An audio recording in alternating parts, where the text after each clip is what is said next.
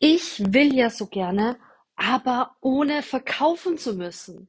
Um das geht's heute in dieser Sprachnachricht. Ein viel gehörter Satz, ähm, und vielleicht kennst du das ja. Du willst erfolgreich sein.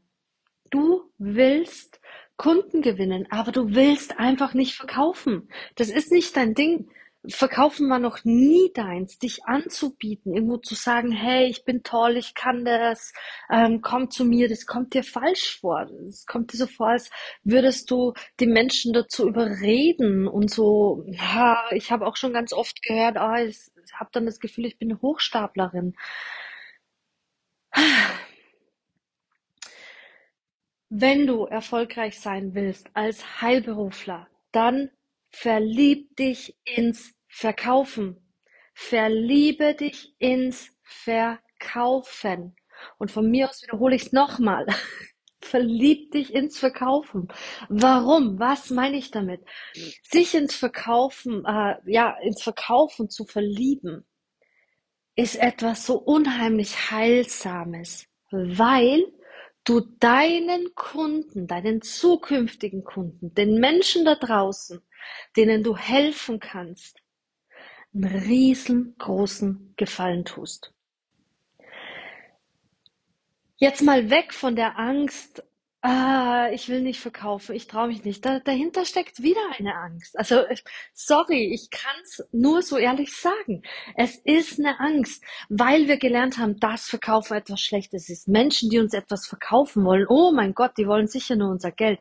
Vielleicht kennst du das, so dieses typische Staubsaugervertreter vor der Tür Phänomen. Ähm, nee, äh, da steht wieder nur ein Vertreter, mache ich die Tür zu, weil der will mir ja nur was verkaufen. Hey, was ist, wenn der ein mega geniales Produkt hat? Was ist, wenn der Staubsauger der beste Staubsauger ist, den du jemals haben kannst? Und der Preis vielleicht absolut gerechtfertigt ist für das. Und natürlich will der Geld haben. Ist doch klar, der verkauft doch was.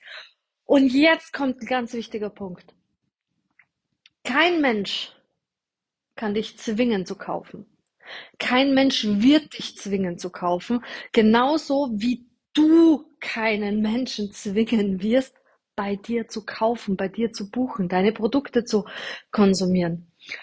Du als Heilberufler bist da und kannst du sagen, hey, ich habe was für dich. Ich kann dich unterstützen bei deiner Heilung. Ich kann, ähm, ich habe schon die und die Erfahrung gemacht.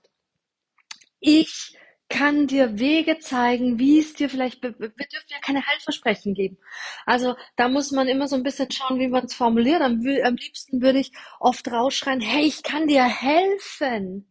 Ich weiß, wie du dieses Problem heilen kannst. Können wir natürlich nicht sagen, weil wir, kann ich nicht versprechen.